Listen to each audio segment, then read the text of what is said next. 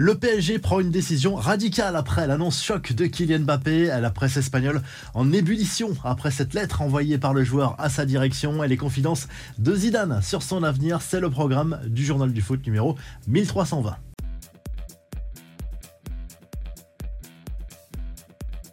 L'info qui fait trembler les supporters du PSG. Kylian Mbappé a envoyé une lettre à sa direction pour annoncer une décision très importante à propos de son avenir et qui met clairement le club parisien sous pression. Il n'activera pas la troisième année optionnelle de son contrat en 2024-2025. Cela signifie qu'il sera en fin de contrat en juin 2024, sauf si bien sûr il y a un nouveau changement d'ici le 31 juillet, date butoir fixée dans son contrat l'année dernière pour cette fameuse année optionnelle. Tout cela rend furieux le PSG qui est pris de court dans ce dossier. La Serre Raifi prend très mal cette annonce dans les médias de la décision de Kylian Mbappé et pourrait tout simplement décider de mettre le joueur sur le marché pour éviter un départ libre en 2024 et récupérer une grosse somme d'argent, au moins 180 millions d'euros. Ce sont les exigences de la direction selon plusieurs médias, notamment le New York Times et le le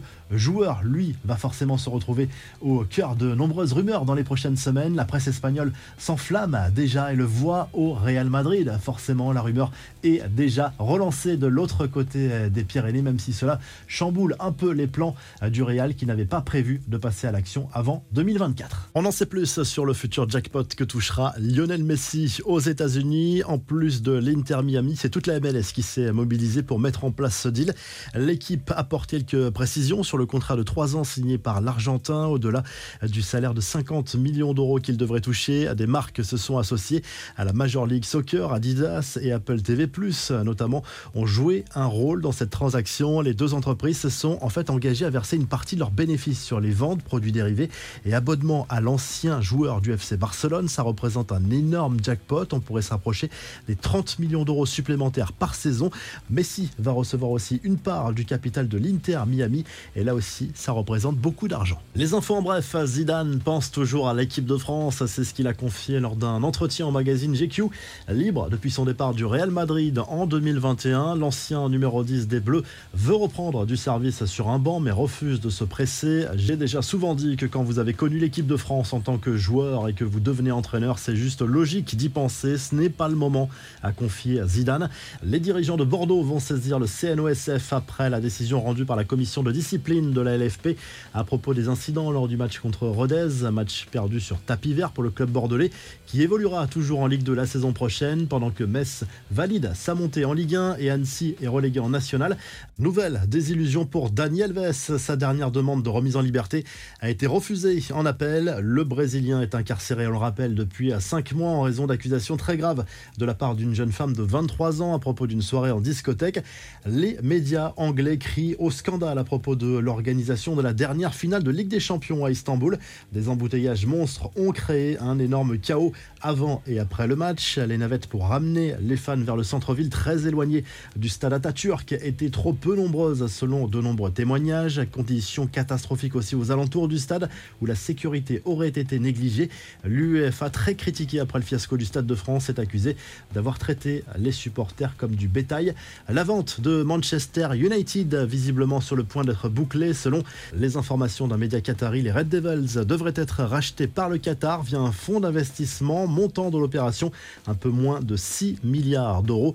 La contre-offensive du Bayern dans le dossier Lucas Hernandez, selon Sky Sport en Allemagne, une réunion est prévue ce mardi entre la direction et le défenseur français pour tenter d'aboutir à une prolongation jusqu'en 2027 et éviter un départ au PSG.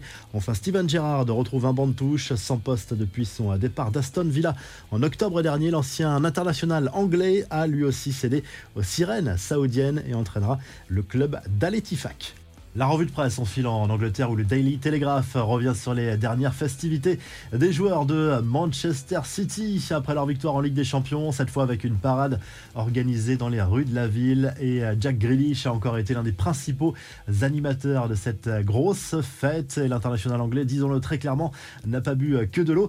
Du côté de l'Espagne, la presse s'enflamme pour cette décision de Kylian Mbappé à propos de son avenir à l'image du journal Marca qui imagine déjà l'arrivée prochaine prochaine de l'international français cet été. Et a priori, le Real va plutôt attendre un signe de Kylian Mbappé avant de passer à l'action. Et en Italie, la Gazette dello Sport et de nombreux journaux italiens rendent hommage à Silvio Berlusconi, décédé lundi, l'ancien président emblématique de l'AC Milan, qui laissera une trace indélébile sur les Rossoneri avec 29 trophées, dont 5 Ligue des Champions remportés sous l'ère Berlusconi. Si le du foot vous a plu, n'oubliez pas de liker et de vous abonner. Et on se retrouve très vite pour un nouveau journal du foot.